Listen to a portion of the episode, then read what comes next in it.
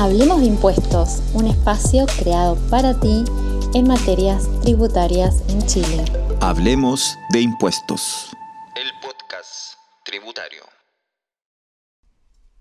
Hola queridos auditores, te habla René Galindo, uno de los fundadores, bueno, el fundador del podcast Hablemos de Impuestos.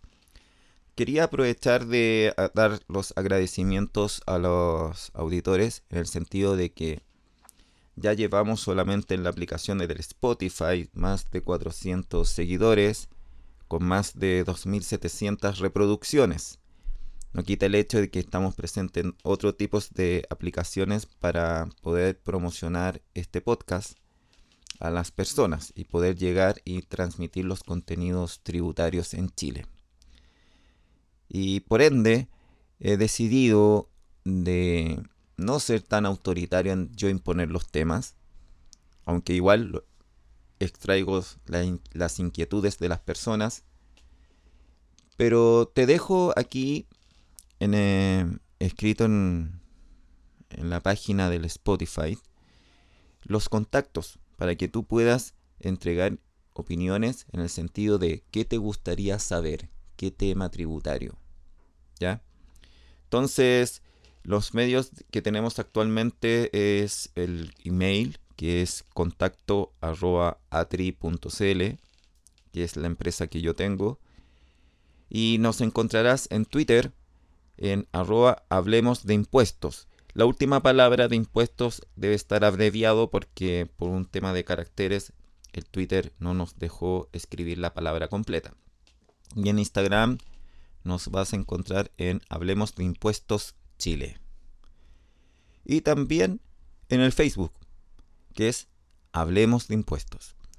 Estas tres últimas, que es el Instagram, Instagram, Twitter, Facebook, creo que repetir la palabra Instagram, los acabamos de habilitar hace pocos días, así que está como prácticamente en cero, pero de ahí vamos a ir ingresando contenido, materiales o temas puntuales relacionados a lo que va ocurriendo en el medio. Bueno, en este cuarto episodio de la segunda temporada de Hablemos de Impuestos, quiero tocarte el tema de los servicios profesionales. Ya que tú sabes que a partir del primero de enero del 2023 quedarán grabados con IVA. Entonces tú dirás, Ah, entonces mis servicios profesionales, como René Galindo, en la cual emito boletas de honorarios, ¿quedarán grabados con IVA a partir del próximo año? No, porque hay una exención relacionada a aquellas personas que emiten esos tipos de boletas de honorarios. Y entonces, ¿qué servicios profesionales quedarán afectos al IVA el próximo año? Bueno, aquellos que presten servicio en la siguiente modalidad como contribuyente me refiero, como, em, como dueño de una empresa individual de responsabilidad limitada, que la prestación sea realizada por una sociedad de personas o una sociedad por acciones, en la cual ellas a partir del próximo año van a aplicar el IVA, como te dije. El asunto es de que a partir de esa misma fecha, nace una nueva exención. O mejor dicho, se incorporó una exención en la cual dice que las sociedades de profesionales van a quedar exentas de IVA. Y sociedades de profesionales me refiero a que constituyas tú una empresa y esa empresa esté formado por todas las personas como profesionales. El asunto es, ¿cómo sé que yo soy una sociedad de profesionales? ¿O qué ente jurídico puede acceder a una sociedad de profesionales? Bueno, primero te explico la parte jurídica. El concepto de, primero bajo la ley de la renta, el concepto de sociedad de profesionales nace implícitamente dentro de esa ley. Por lo tanto, si tú quieres buscar ley de sociedades de profesionales, no existe. Simplemente es una creación propia de la ley de la renta que está contenida dentro del artículo 42, número 2. El asunto que te tengo que aclarar, porque así tú puedes entender por qué esas sociedades de profesionales debe tener cierta característica jurídica. Primero,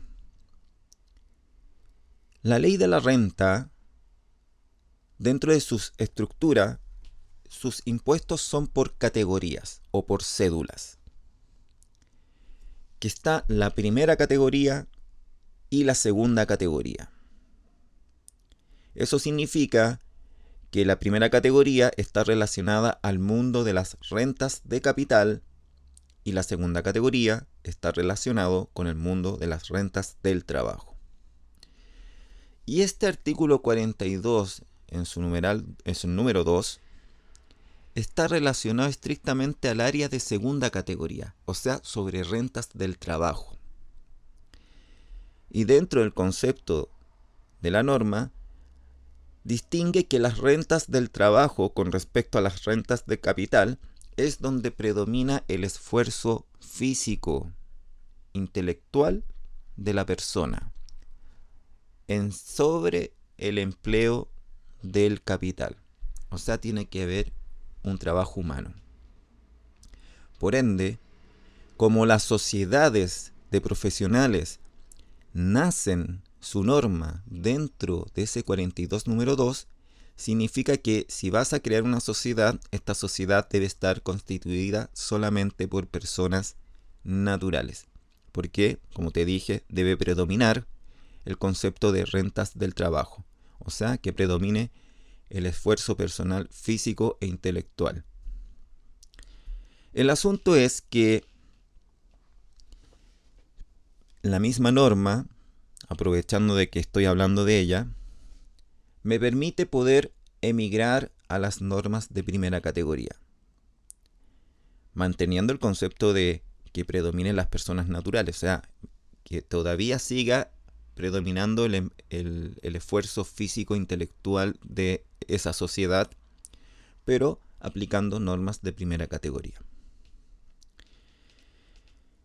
Entonces, bajo ese punto de vista, dice sociedades de profesionales que nacen dentro del artículo 42 número 2 como rentas del trabajo. Entonces, la palabra sociedad implica mínimo dos personas.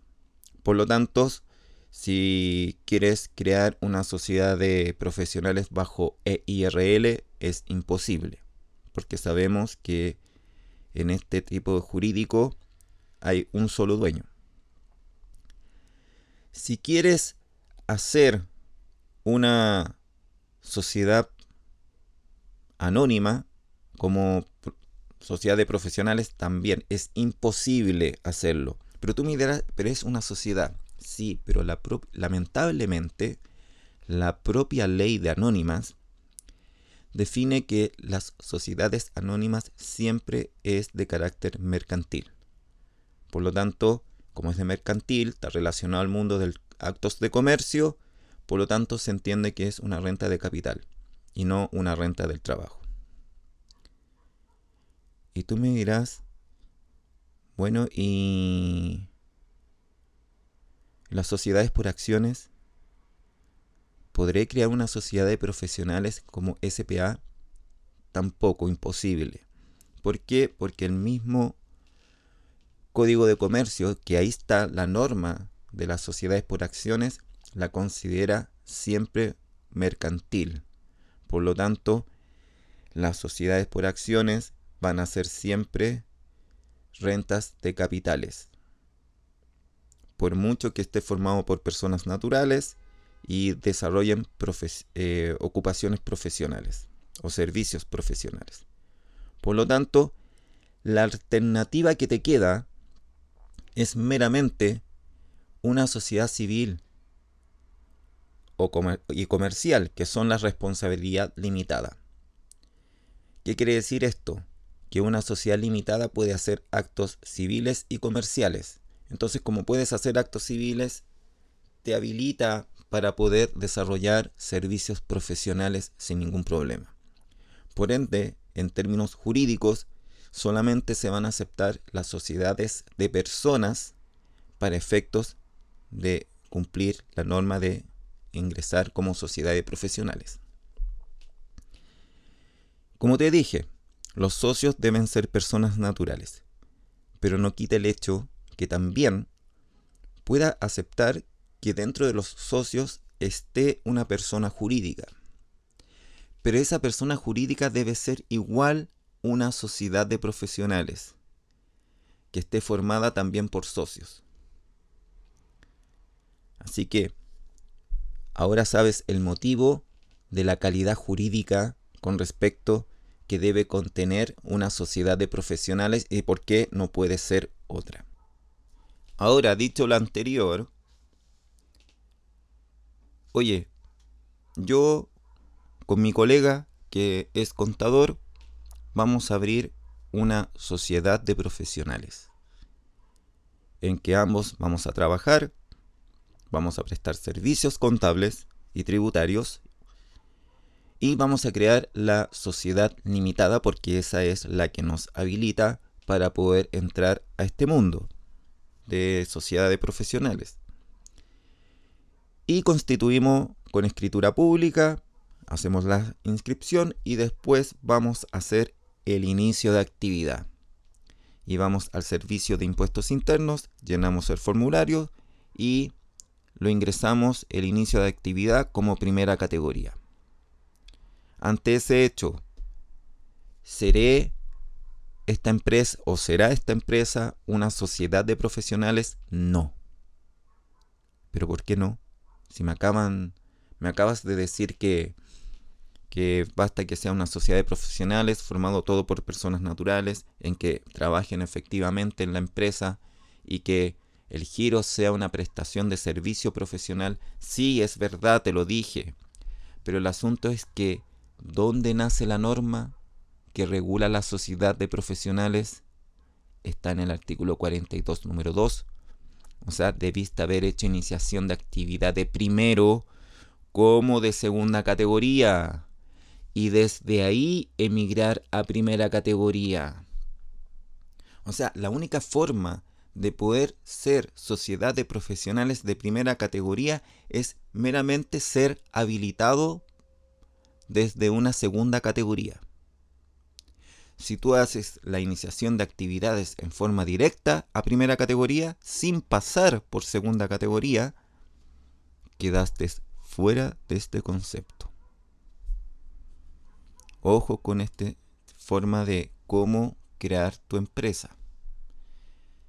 Bueno, el asunto es que lo vamos a ver en otro episodio más adelante, que lo vamos a hablar, es que el Servicio de Impuestos Internos ha manifestado de crear por única vez o permitir por única vez de que aquellas sociedades que no están calificadas tributariamente como de profesionales, o sea, me refiero a que sin, sin que hayan hecho la iniciación de actividades en segunda categoría, puedan igual acceder a la exención de la del IVA, siempre y cuando cumplan con todos los demás requisitos para ser catalogadas como tales. O sea, están en el servicio impuesto interno entregando un salvavidas. Por lo tanto, si tú dices, oye, eh, en realidad voy a cambiar la calidad jurídica para adaptarme como sociedades de personas, ¿Y podría entrar al mundo? Sí, podría entrar al mundo de la exención. Pero hay que esperar que el servicio emita una resolución. Siendo hoy 26 de noviembre, hasta la fecha no hay ninguna resolución, así que esperemos que sea este año, porque ya el reloj ya entró, el reloj de arena ya está en función, ya está en función Así que esperemos que no nos, saca, nos salga una resolución en enero. Si no, el asunto es hacerlo ahora. Cosa de ya, a partir del primero de enero, ya contar con la exención. Así que nos vemos el próximo episodio donde continuaremos hablando el tema de sociedades de profesionales. Hasta luego, que estén bien. Ay, por favor, si te gustó este podcast, síguenos y si puedes recomendarlos a otros colegas o a otros amigos, te lo agradecería. Porque mientras más seguidores tengamos, vamos a tener mayor incentivo para poder desarrollar más episodios y poder también contar con la presencia de más personas que puedan entregarnos una opinión distinta a la mía, porque siempre es bueno contar con diversos tipos de apreciaciones a las normas. Muy bien, espero que disfruten este fin de semana, porque ya dije que ya me acusé por la fecha, 26 de noviembre, día sábado, así que descansen y que tengan un buen fin de semana. Chao, chao. Hablemos de impuestos, un espacio creado para ti en materias tributarias en Chile. Hablemos de impuestos tributario.